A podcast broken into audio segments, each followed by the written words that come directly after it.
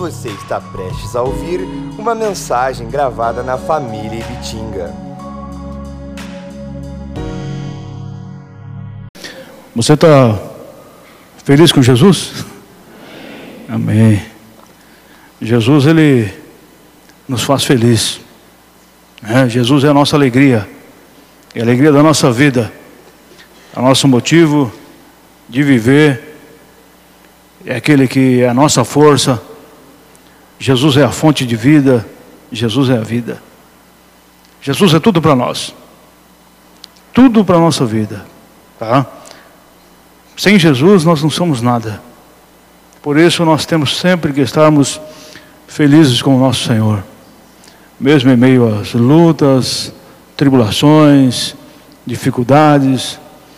Quando a Bíblia diz assim na carta de, de Tiago, na epístola de Tiago, no capítulo 1, versículo 2, tem de grande gozo, fala lá o texto, tem de grande alegria quando forem enviadas várias provas. quando forem enviadas várias provas sobre a nossa vida, nós temos que ter gozo, temos que ter alegria dentro de nós. Porque isso nos faz crescer e estarmos mais próximos de Deus. Tá? Amém? Vamos fazer nossa oração. Senhor Deus Todo-Poderoso, nós damos honra a Ti, glorificamos o Teu santo nome, Pai. Ó Senhor, meu Deus e meu Pai, que o Senhor se compadeça da nossa vida e nos abençoa também neste momento, como foi durante o louvor. Que o Senhor esteja abençoando a nossa vida durante a ministração da tua palavra. Que o Senhor possa falar ao meu coração e ao coração de cada um dos irmãos. Espírito Santo, que o Senhor tenha essa liberdade no nosso meio, de falar aos corações, a nossa vida. Que o Senhor é quem conhece, Senhor, o coração de cada um dos teus filhos que estão aqui. Ó Senhor, meu Deus e meu Pai, que o Senhor esteja nos abençoando neste momento, no nome de Jesus. Amém. Gostaria que você abrisse sua Bíblia no livro de Jeremias. Jeremias, capítulo de número 18. Nós vamos falar sobre o vaso do oleiro. Hoje o Senhor tem algo novo a acrescentar a falar conosco dentro dessa palavra. Glória a Deus. Algo para a minha vida e para a tua vida. Amém? Nós não nos excluímos de nada. A palavra, ela é, quando a, a Bíblia ela diz assim que a palavra ela tem dois gumes. Ela corta aí e corta aqui também. Tá? ela corta a nossa vida. Diz assim a palavra do Senhor, versículo 1 ao versículo de número 6. A palavra do Senhor que veio a Jeremias, dizendo: Levanta-te e desce à casa do oleiro, e lá te farei ouvir as minhas palavras. E desci à casa do oleiro, e eis que estava fazendo a sua obra sobre as, sobre as rodas, como o vaso que ele fazia de barro se quebrou na mão do oleiro, tornou a fazer dele outro vaso, conforme o que pareceu bem aos seus olhos fazer. Então veio a minha palavra do Senhor dizendo: Não poderei eu fazer de vós como fez este oleiro, ó casa de Israel? Diz o Senhor: Eis que, como o barro na mão do oleiro, Assim sois vós na minha mão, ó casa de Israel. Amém? O texto aqui, ele dá uma direção correta aqui para a casa do oleiro, para aquele que faz um vaso. É bom sempre lembrar que nós somos barro. nós viemos de Adão, e Adão foi feito do pó da terra, portanto, barro. Você já conseguiu imaginar como que Deus fez Adão? Ou já parou para pensar algum dia como que Adão foi feito? Quando você leu Gênesis lá, no capítulo 2, de repente o Senhor pega ali um pouco de barro e começa a moldar aquele barro, e de repente sai um, um homem. E Deus fez um homem do barro, fez Adão. A Bíblia diz que todos os homens que existem vieram de Adão. O apóstolo, lá no livro de Atos, diz isso. Todos aqueles que estão vivos, todos aqueles que vieram depois de Noé, vieram de Adão. Porque Noé veio de Adão. A família de Noé veio de Adão. Tá? E para muitas pessoas, essa situação toda de do homem ter vindo do barro é apenas uma historinha. É apenas uma história que contaram lá atrás, há muito tempo atrás, e alguém escreveu. E não é nada disso. É, para muitas pessoas, o homem veio lá da, da ameba, veio lá do, de uma, um bichinho, e foi evoluindo, evoluindo, evoluindo, e chegou no que estamos hoje. Né? Mas só o homem. A abelha, que já vivia lá milhões e milhões também de anos atrás, que já fazia mel, fazia tudo aquilo que ela fazia hoje, ela já fazia todas essas coisas lá atrás, mas ela não evoluiu, mas o homem evoluiu. Tá? Para muitas pessoas é assim. As coisas de Deus é difícil para o homem que não é natural, que, que, que não é espiritual, o homem natural, ele não consegue compreender as coisas de Deus. Existe uma, uma situação no mundo o mundo lança tantas coisas na mente das pessoas, na vida das pessoas, que as pessoas deixam de acreditar nas coisas de Deus. Porque as coisas de Deus, elas, se você, você acredita através uma, da fé. Sabe, você acreditar em Deus. Como é que você acredita em Deus? Deus, você está vendo Deus? Alguma vez você viu Deus? Existem as pessoas que vivem este questionamento. E as coisas de Deus não se resumem dessa forma. A situação da, que a gente fala que nós somos do barro, somos pó, e ao pó nós vamos tornar, nós vamos nos tornar pó novamente, vamos virar cinza novamente ali.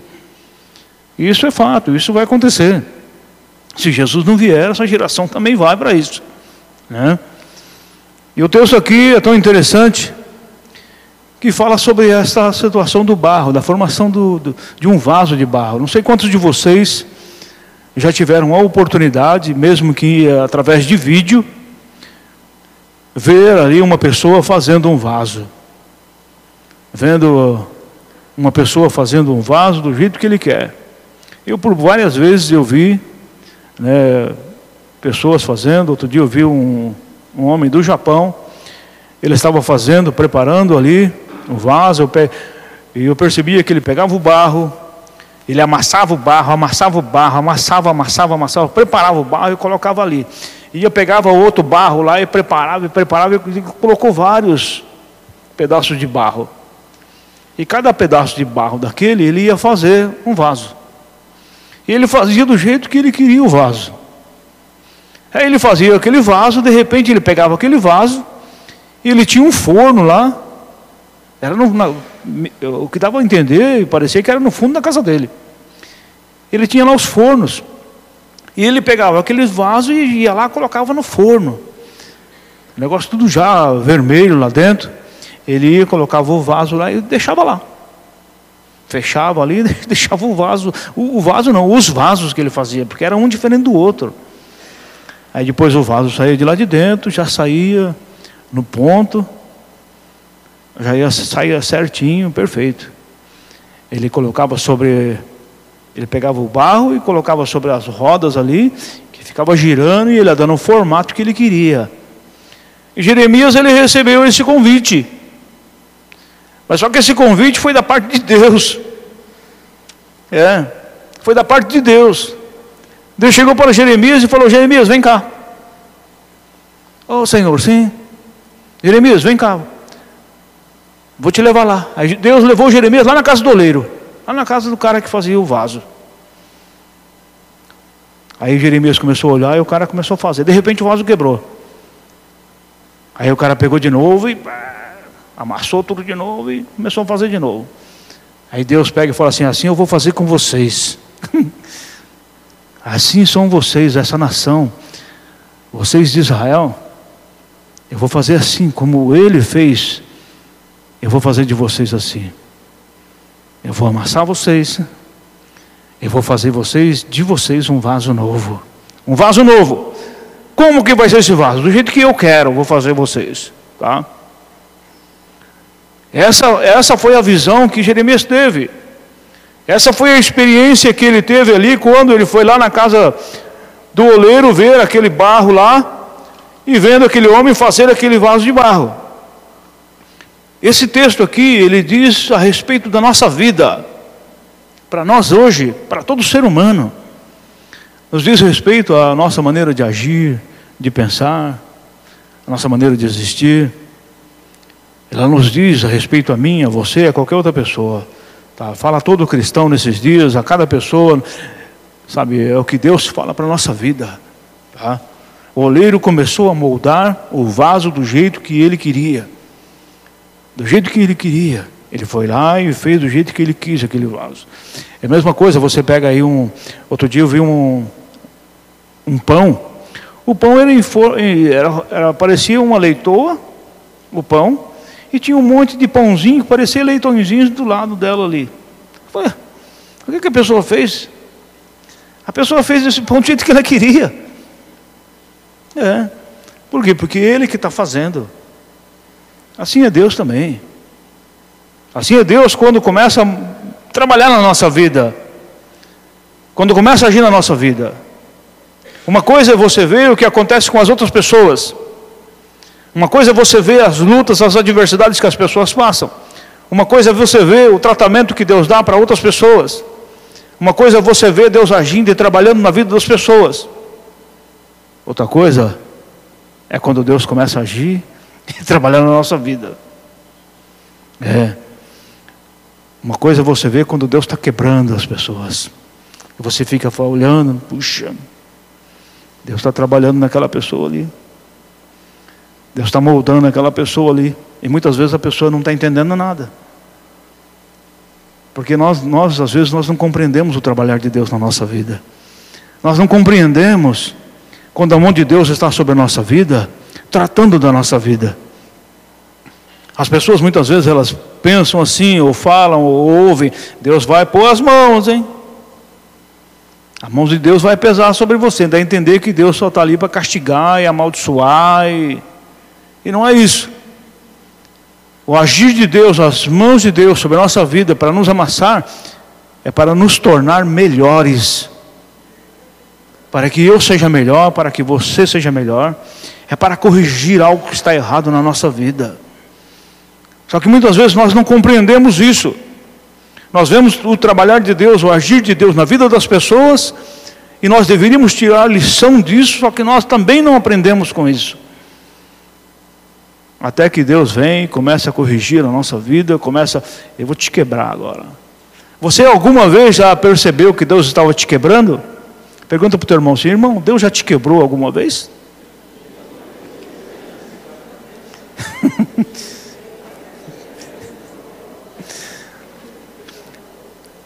Aí você pode até falar para ele assim, ó, e doeu muito. é. São experiências que você passa, que nós passamos, são experiências únicas. Não é uma experiência que a outra pessoa também vai ter, porque as nossas experiências com Deus são diferentes umas das outras. A tua experiência é diferente da experiência do teu irmão ela pode ser semelhante e Deus levanta pessoas assim para ajudar aquele que vai passar por, essa situação. Mas a forma dele passar não é igual à sua. Ele vai precisar ter a experiência dele. Mas enquanto isso não acontece, ele não compreende, ele vai sendo quebrado. Ele vai quebrando. Ele vai moendo. Sabe? E muitas vezes as pessoas elas não conseguem entender, sabe? Nós precisamos entender que Deus trata da nossa vida. Nós, nós acabamos de cantar que nós somos filhos de Deus. E se nós somos filhos de Deus, Deus cuida da nossa vida. Deus corrige a nossa vida, sabe?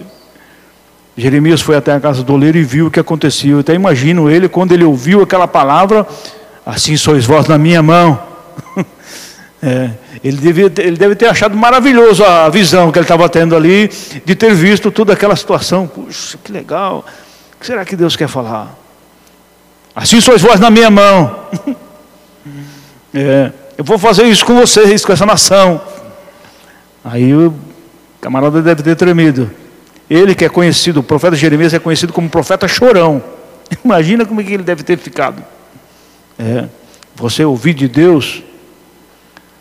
Uma coisa é você ouvir de mim, você ouvir uma pessoa falando, outra coisa é você ouvir de Deus. Você é um vaso para mim. Eu vou te quebrar, eu vou fazer você um vaso novo. É, quando Deus fala assim, eu vou fazer você um vaso novo, você fala assim, ah, que maravilha. Mas você não percebeu que Deus vai te quebrar. Você não percebeu que Deus vai pegar você e moer você. Vai tratar situações do teu caráter. Coisas difíceis que você não consegue vencer. Coisas que precisam ser melhoradas. Coisas que na sua vida que precisam ser consertadas. Não dá para chegar lá nesse vaso e passar lá um, um durepox. um araldite. Eu vou passar um araldite aqui nesse vaso. Ele vai ficar bom. Vai ficar bom, mas vai ficar aquela mancha lá do araldite lá. Ou do durepox, né? Às vezes a gente vê, já vi, já vi. Eu estou falando para você porque eu já vi vaso ali, estava trincado, a pessoa colou lá os pedacinhos com durepox. Ficou bom, voltou seu vaso, mas está lá colado com durepox. Marcado, né? Deus ele não faz isso. Deus ele faz de você novo. É. Deus cuida da sua vida, Deus trata a sua vida, Deus trabalha na nossa vida, Ele nos corrige, sabe? E nós temos que procurar entender essa correção de Deus sobre a nossa vida. Só que mais muitas vezes nós não entendemos e ficamos a questionar. A questionar Deus. Questionando Deus porque isso está acontecendo. Sabe? E muitas vezes nessa, nessa luta que você está passando, nessa correção que você está tendo, uma pessoa pergunta para você e fala assim: E aí, irmão, como é que está? Oh, irmão, estou numa tribulação dos infernos. é mesmo? É, o diabo tem me atacado aí. Só que ele não está percebendo que é Deus que está corrigindo. Só que ele não está percebendo que é Deus que está tratando ele. Então a pessoa pega e coloca a culpa no inimigo, coloca a culpa no diabo. Nós não devemos ficar fazendo isso, dando crédito para o inimigo. Tá? Ficar dando crédito para o diabo. O diabo não tem que ter crédito nenhum na correção de Deus sobre a nossa vida. Sabe? É assim. Deus tratou com Jó e usou o diabo. Mas o crédito não foi para o diabo. O crédito foi todo de Deus. Porque Deus permitiu aquilo, Deus foi glorificado nisso. De maneira nenhuma ele ficou lá, ou oh, Satanás está me moendo, ou oh, Satanás está fazendo isso, ou oh, Satanás está fazendo aquilo comigo, ou Satanás fez isso com a minha casa. Ele não fez isso em nenhum momento. Ele glorificou a Deus, ele glorificou o Senhor, ele exaltou a Deus. Ele ainda disse assim ainda, quando o diabo esperava uma resposta de maldição contra Deus, ele pegou e falou assim: Bendito seja o nome do Senhor. O Senhor o deu, o Senhor o tomou, bendito seja o nome do Senhor. Isso foi o reconhecimento. Ele passou por uma luta terrível depois, porque existiam três pessoas que estavam acompanhando isso lá. Mas ele não deu crédito para o inimigo. Muitas pessoas, às vezes, sendo tratadas por Deus, ficam dando crédito para o diabo. Ele não reconhece que ele agiu, que é errado, que ele errou, que ele tem problemas de caráter, que ele tem problema na vida dele, que precisa ser restaurado, precisa ser removido da vida dele. Mas ele não reconhece, ele reconhece que o inimigo está querendo atacar ele. Mas ele não reconhece que é Deus que está cuidando da vida dele. É Deus que cuida da tua vida. É Deus que cuida de nós. Deus que está conosco. Ele está sobre a nossa vida. Você quer ler o texto? Hebreus capítulo 12. Aos Hebreus capítulo 12. Aqui nesse texto mostra aqui uma correção da parte do Senhor sobre nossa vida.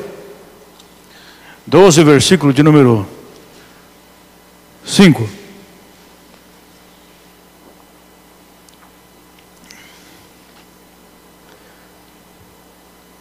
Versículo 5 diz assim: E já vos esquecestes da exortação que argumenta convosco como filhos? Filho meu, não desprezes a correção do Senhor, e nem desmaies quando por eles for repreendido. Deus está falando para mim, para você, para nós, que nós não devemos nem desmaiar quando nós fomos repreendidos por Ele, porque muitas vezes a correção pode ser tão forte ao ponto de querer levar a pessoa a desmaiar de tão forte que pode ser a correção, o tratamento que muitas vezes pode vir sobre nós. Ele continua: Versículo 6: Porque o Senhor corrige o que ama e açoita qualquer que recebe por filho. Se suportais a correção, Deus vos trata como filhos. Porque que filho há a quem o pai não corrija? Mas se estais sem disciplina, da qual todos são feitos participantes, sois então bastardos e não filhos. Quando nós não aceitamos a correção de Deus, quando nós não aceitamos o tratamento de Deus sobre a nossa vida, para Deus nós somos considerados como bastardos e não como filhos. É por isso que preciso entendermos a correção da parte de Deus sobre a nossa vida, o tratamento que Deus nos dá. É preciso e é importante para a minha vida e para a tua vida, para qualquer um de nós, porque nós somos filhos de Deus. Sabe, não pense que você está nesse mundo e não vai sofrer tribulação. Não. Quando Jesus ele fala em João 16, ele fala assim que o mundo vos odeia. No capítulo 17 ele fala de novo que o mundo vos odeia. Por quê? Porque você é de Deus, você não é desse mundo. Por isso o mundo vos odeia. Por isso nós precisamos de Deus na nossa vida.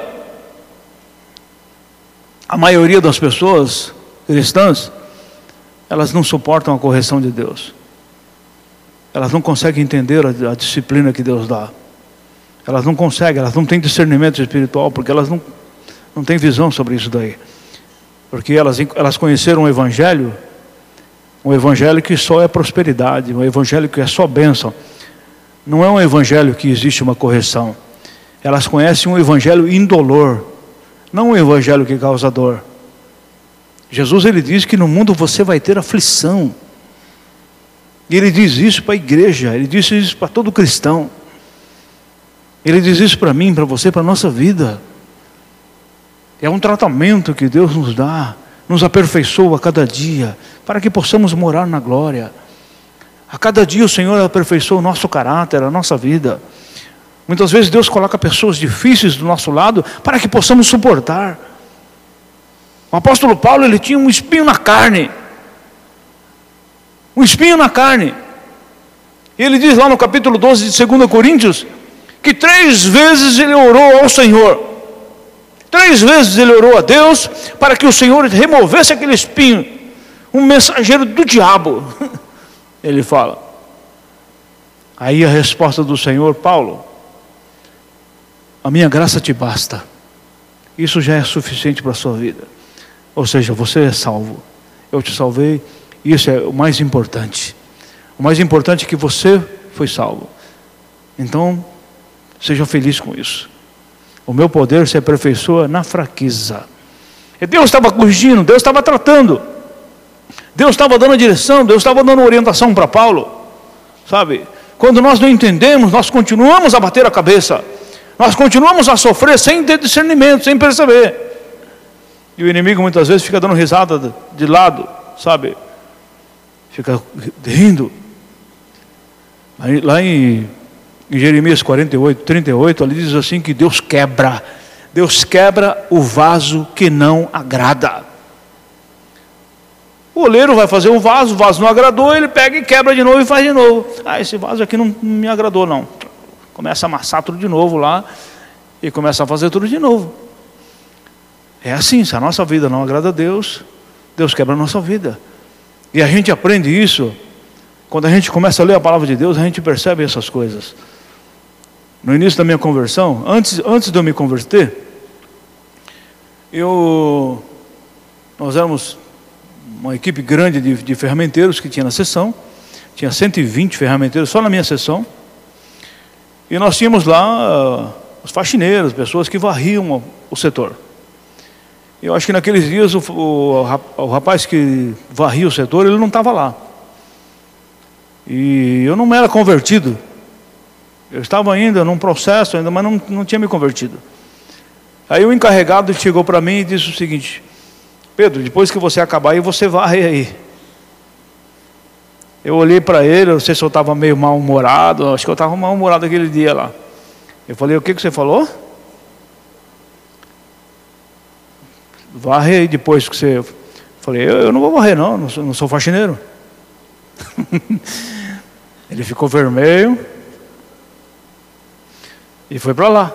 Ele não ia discutir comigo, não ia ficar brigando comigo. Foi para lá. Ele ficou com a cara feia comigo um tempão. Acho que se tivesse um, um facão lá, assim, um corte de pessoal na fábrica, eu tenho certeza que aquele tio tinha saído de lá. Mas Deus teve misericórdia. Aí, passado alguns meses, eu me converti. Eu me converti e eu vi aquele encarregado. Todas as vezes que eu via ele, eu lembrava disso. Puxa, não custava nada eu fazer aquilo lá. Aí de novo, dia após dia, e um dia eu percebi que ele estava só, lá na sala dele. Eu fui lá, eu peguei, eu falei, ô Félix, eu posso conversar com você um pouco? Falou, entra aí, senta aí.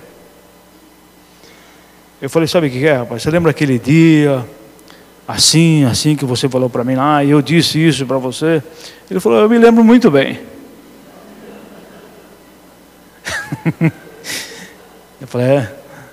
Então, cara, eu, eu, eu, queria te pedir desculpa. Eu não custava nada eu fazer aquilo lá. Hum, eu fui um pouco egoísta e não custava nada eu, eu varrer lá e limpar o meu local de trabalho. Aí ele falou assim, puxa, tudo bem, não tem problema não. Fica tranquilo. E continuamos depois, fomos amigos, até hoje eu sou amigo dele. Né? Mas aquilo para mim foi um alívio. E eu percebia que isso era um tratamento que Deus estava dando. Eu percebia que eram coisas na minha vida que Deus queria corrigir. Porque eu estava me convertendo. Só que a minha vida não agradava a Deus, as minhas atitudes não agradavam a Deus. Aquilo que eu fazia, aquilo que eu falava não agradava a Deus. Aí eu percebia depois que Deus estava se alegrando comigo. E não foi só essa pessoa, foi uma outra pessoa também que a gente não conversava depois, isso me incomodava, era dia após dia me incomodava, eu via a pessoa, até que eu cheguei nela, começamos a conversar, e Deus tratou aquilo lá, eu precisava, sabe, eu precisava ter aquela atitude, a pessoa podia chegar para mim e falar assim, eu não quero conversar com você nunca mais, tudo bem, mas eu ia ficar aliviado porque eu tive a atitude de querer mudar, nós precisamos ter isso na nossa vida. E muitas vezes nós não percebemos que nós agimos errado. Nós temos que nos preocupar com a nossa condição diante de Deus. Você pensa que Deus está preocupado se o ímpio gosta de você ou não gosta de você, se a outra pessoa gosta ou não gosta de você, Deus está preocupado com a tua vida, com o teu caráter. E Deus quer ver você bem. Por isso que Ele incomoda você, quer tratar de você. Às vezes é isso, de glória a Deus se for situações assim. Agora tem situações que nós somos moídos de verdade. Passamos por lutas, perseguições, sofrimentos na nossa vida, por causa do nosso erro, por causa do nosso pecado, por causa do nosso egoísmo, por causa do nosso orgulho, da nossa soberba, da nossa falta de humildade. E Deus fala assim: Eu vou te tratar na área da humildade. Você vai aprender a ser humilde, você vai ver só. E você começa a passar por humilhações, porque você você achava o máximo. Você se achava ali, ó, a última bolachinha do pacote, né? Você vai ver só, vou tratar de você. é, vou cuidar da sua vida. vou te corrigir. É isso que Deus fala. Vou te quebrar, vou fazer de você um vaso do meu agrado. Só que muitas vezes nós não percebemos essas coisas, sabe? Deus corrige a nossa vida. Se humilhe antes de passar pelo momento delicado. Se humilhe antes de passar pelo momento do sofrimento. Quantos de vocês conhecem a história de Sansão?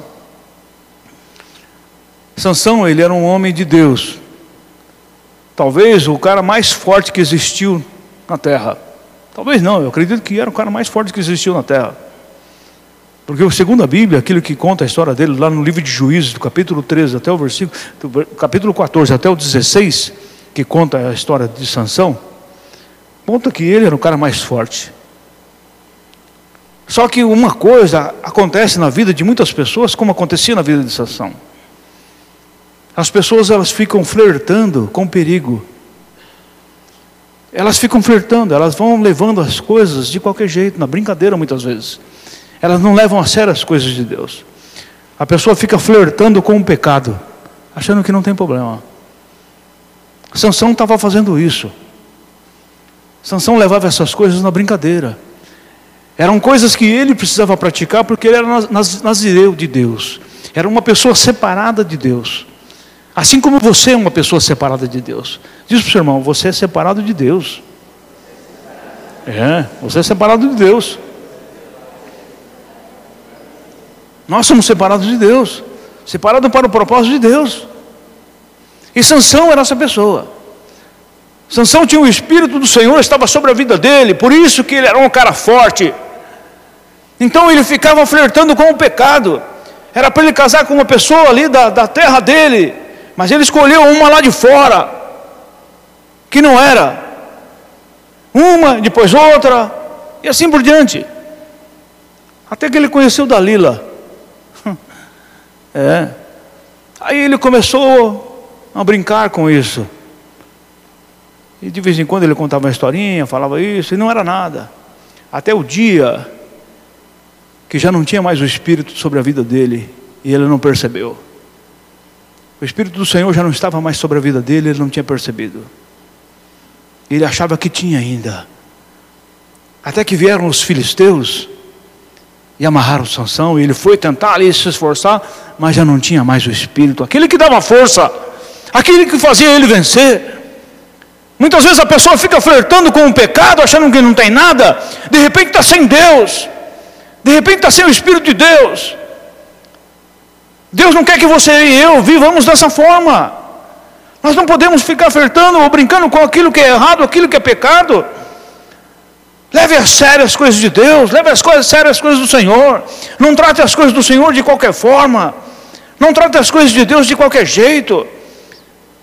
Você sempre vai estar na presença de Deus, Deus sempre vai estar com você. Leve as coisas de Deus a sério. Tem gente que não está nem aí com as coisas de Deus. Não se importa, não se preocupa. Sabe, ah, leva de qualquer. Ah, Deus me ama, eu sou de Deus comete uma situação errada, não aconteceu nada. Cometeu outra, não aconteceu nada. Acha que nunca vai acontecer. E assim vai indo. Vai empurrando, né? Vai empurrando as coisas de Deus do seu jeito, da sua maneira. Até que vem um tratamento de Deus, muitas vezes também não consegue enxergar. Sabe, nós temos que tomar muito cuidado para não cair na situação que Sansão caiu. Nós temos que tomar muito cuidado na nossa vida. Sansão era ali uma pessoa de Deus, cheia do Espírito, mas o Espírito saiu da vida dele. Ele precisou ficar cego das vistas. Ele ficou cego. Ele foi moer no cárcere para reconhecer Deus novamente. Será que nós precisamos chegar a esse ponto? Será que nós precisamos chegar a esse ponto de moer lá no cárcere? De passar por esse, todo esse sofrimento. Ele ficou cego duas vezes. Ele ficou cego espiritualmente e ficou cego fisicamente. Depois é que ele percebeu tudo isso e se arrependeu, pediu perdão para Deus. E Deus renovou a vida dele. Mas ele não precisava ter passado por isso. Você não precisa ter passado por isso. Sabe, não precisava. Eu conheci pessoas que passaram por situações terríveis na vida dele, de sofrimento. E a pessoa diz assim: hoje eu não consigo mais voltar para a igreja. Eu não consigo voltar para a igreja. Eu sei que aquilo que eu estou fazendo é errado. Eu sei que aquilo que eu faço é errado. Mas eu não tenho força mais para voltar. Até queria voltar, mas eu não consigo voltar. Nós não precisamos chegar a esse ponto. Nós precisamos reconhecer o tratamento de Deus sobre a nossa vida. Reconhecer que nós somos vasos escolhidos de Deus. E Deus faz isso. Às vezes uma pessoa pode chegar para você e falar assim: Você é um vaso escolhido, hein? E você fala: Opa, eu sou mesmo. É, aí você lembra de Paulo. Se a pessoa fala que você é um vaso escolhido, você lembra do apóstolo Paulo. Ananias era aquele, lá em Atos capítulo 9, Ananias ele está. Ali Deus pega e dá uma visão para Ananias, fala assim: Ananias, vai lá e fala para esse homem que vai estar tá orando, Saulo vai estar tá orando, você vai lá e fala com ele. Aí ele viu que era Saulo. Falou, Senhor, é para mim falar para ele? Esse cara é o que persegue nós. Esse cara é o que prende nós. Ele ficou com medo. Deus falou: vai lá e fala. Fala para ele as coisas que, que, que precisa falar, que eu estou te mandando falar. Porque ele, para mim, é um vaso escolhido. E importa ele saber o quanto se deve padecer pelo meu nome. um vaso escolhido, se é um vaso escolhido de Deus, vocês têm que saber disso. Importa você saber o quanto deve padecer pelo nome de Jesus. Às vezes você vê a pessoa falar assim, oh, esse é um vaso de Deus, esse homem é um vaso. Vaso, coisa nenhuma, vive no erro, vive no engano, que vaso? Vaso de quê? É. As pessoas pensam que é isso, tratam as, trata as coisas dessa forma. De qualquer jeito, sabe? Não é isso que Deus quer para a minha vida e para a tua vida. Deus quer pegar você e fazer de você um vaso novo, mas um vaso que venha agradá-lo, um vaso que venha satisfazê-lo, um, um vaso que venha realmente dar alegria ao Senhor. Isso sim Deus quer fazer. Deus quer fazer da nossa vida esse vaso novo. Um vaso realmente que possa satisfazer completamente o Senhor, um vaso transformado. As pessoas aí fora do mundo, elas não são nada daquilo que Deus planejou para a vida delas. Não são nada daquilo que Deus tem planejado para a nossa vida. Elas vivem completamente fora daquilo que Deus planejou, as atitudes delas, os pensamentos delas, as ideias, tudo. Isso está fora daquilo que Deus tem planejado. As pessoas não são nada daquilo que Deus tinha preparado.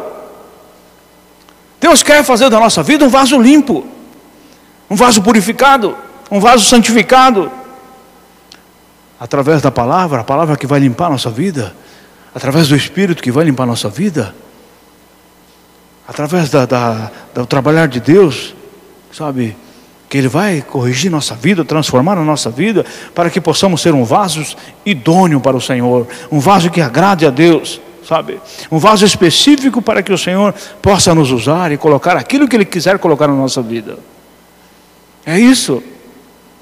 Deus quer que nós sejamos dessa forma. Você já viu pessoas carregando é, materiais de construção num carro, você está, vai, um gol. A pessoa está carregando um monte de tijolo dentro de um gol. E o golzinho está assim, ó. Todo dia ele está carregando aquele tijolo. Daqui uns 15 dias, 20 dias, como é que vai estar esse carro? Pode tirar tudo de lá que o golzinho ainda vai estar assim já. Não, não fica mais normal. Acabou com o carro. Por quê? Porque o carro não foi feito para isso. Aquele carro não foi feito para isso.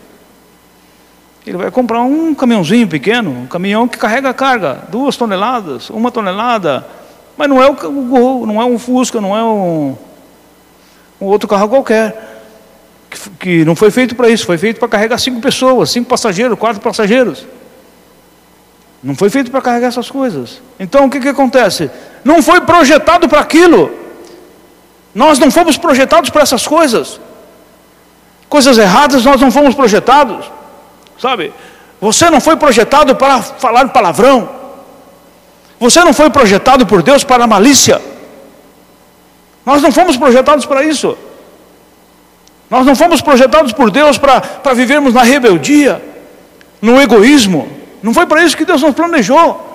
Não foi para isso que Deus projetou a nossa vida. Você foi projetado para ter paz no seu coração, para ter alegria no seu coração. Você foi projetado para louvor e glória de Deus. E isso, para isso nós somos projetados. Quer ver o texto aqui em Efésios? Efésios capítulo 1, versículo 4. Volta só um pouquinho. Aos Efésios capítulo de número 1. Verso 4. Nós não fomos projetados para o pecado, nós somos projetados para a glória de Deus, para a glória do Senhor, para o louvor do Senhor. Aqui em Efésios, capítulo de número 1, versículo 4, diz assim: Como Deus, é como também, ó, perdão, como, de, é como também nos elegeu nele, em Cristo, antes da fundação do mundo. Para quê? Para que fôssemos santos, irrepreensíveis diante dele em caridade. E nos predestinou para filhos por adoção por Jesus Cristo, para si mesmo, segundo o beneplácito, segundo o consentimento de Sua vontade, para louvor e glória de Sua graça, pela qual nos fez agradáveis assim no amado. Como é que você foi feito? Como é que você foi projetado? Qual que é o plano de Deus? Você foi projetado para ser agradável. Agradável a Deus. Em Cristo Jesus, o amado aqui é Cristo, é Jesus. O qual para louvor, para louvor e glória da sua graça, pela qual nos fez agradáveis assim no amado, em Cristo. No verso 7, em quem temos a redenção pelo seu sangue, Jesus, a remissão das ofensas, segundo as riquezas da sua graça, que ele fez abundar para conosco em toda sabedoria e prudência, descobrindo-nos o mistério de sua vontade, segundo o seu beneplácito, que propusera em si mesmo de tornar a congregar em Cristo todas as coisas na dispensação da plenitude dos tempos, tanto as que estão nos céus como as que estão na terra Nele, em Cristo, digo, em quem também fomos feitos herança, havendo sido predestinados conforme o propósito daquele que faz todas as coisas segundo o conselho da sua vontade. Para quê? Com o fim de sermos para louvor da sua glória, nós os que primeiro esperamos em Cristo. Foi para isso. Foi para isso que você, o ser humano, o homem foi projetado para glorificar o Senhor, para exaltar o Senhor, para louvor e glória de Deus. Não foi para as coisas erradas, nem para o sofrimento não tinha sido, nem para o sofrimento foi, nem para a tristeza não foi, mas tudo isso por causa do pecado, tudo isso por causa daquilo que aconteceu lá no Éden. O homem precisava de tratamento, e todos os seres humanos precisam disso, sabe, serem corrigidos e transformados em vasos novos. Por isso que Jesus Cristo veio. Por isso que a Bíblia diz em 2 Coríntios 5,17: aquele que está em Cristo, nova criatura é. As coisas velhas se passaram, tudo se fez novo. É um vaso novo agora. Em Cristo Jesus, nós somos transformados para louvor e glória do Senhor Jesus. Alguns vasos são duros, não conseguem entender, não conseguem compreender, são duros no trabalhar de Deus, não deixa Deus agir não busca saber qual é a vontade do Senhor, não busca reconhecer ou pedir perdão para Deus, se arrepender dos seus pecados.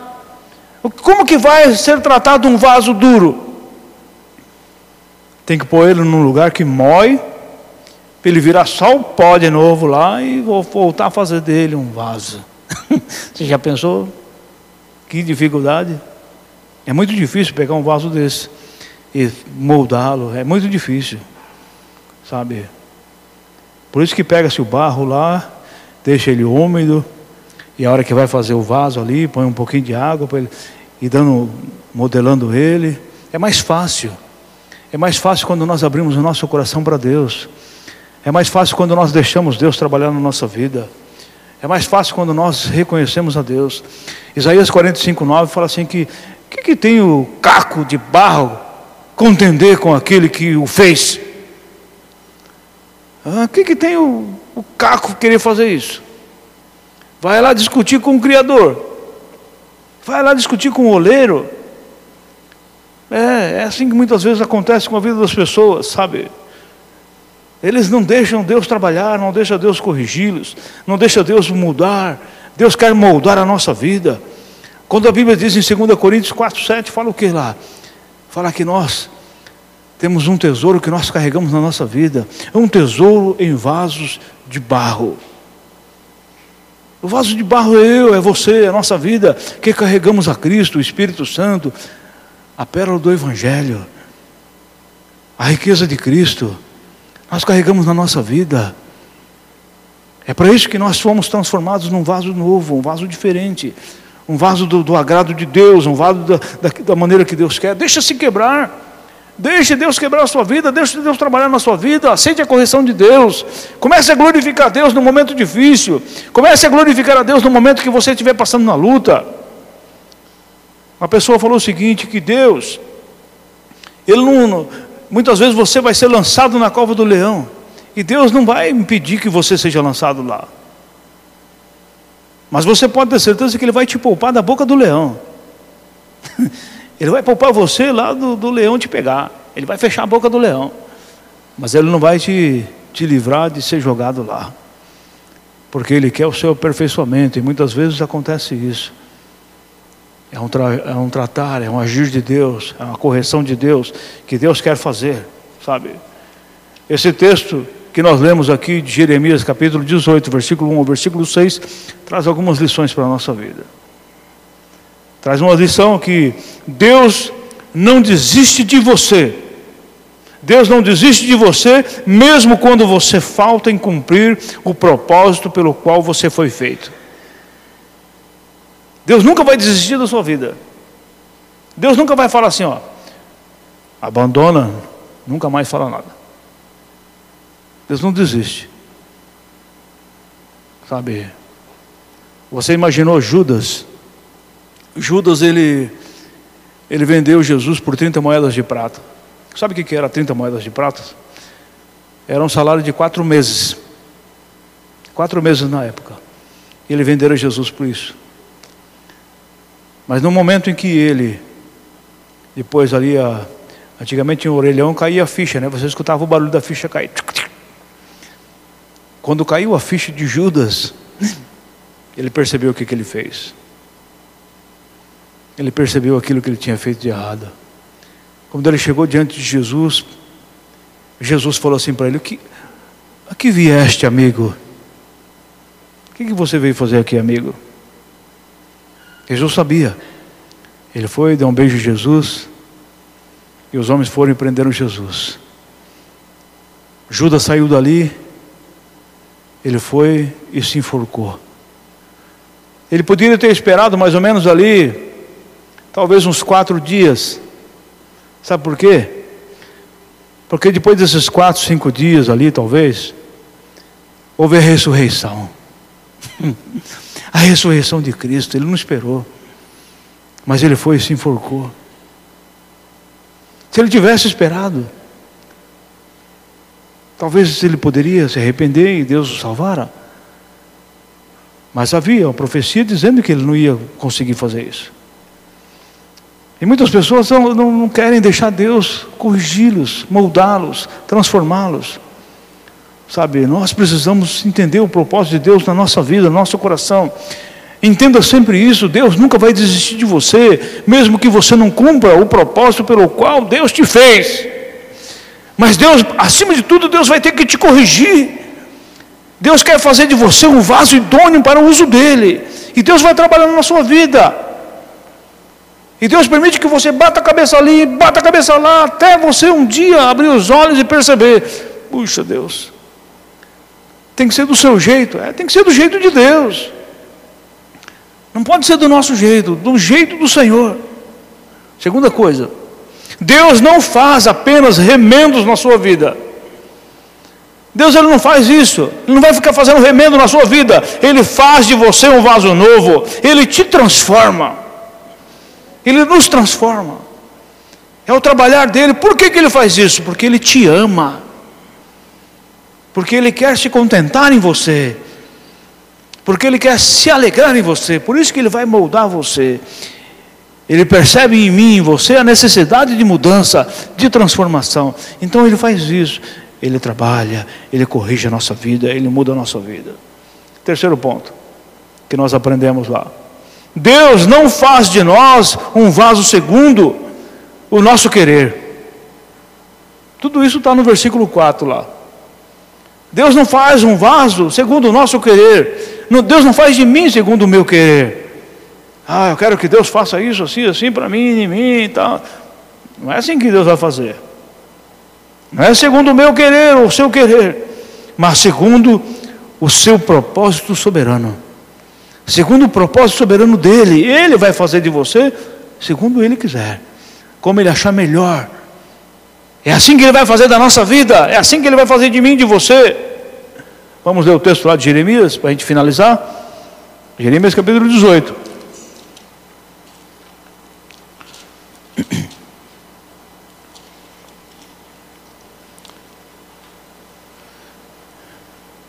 Diz assim, versículo 4.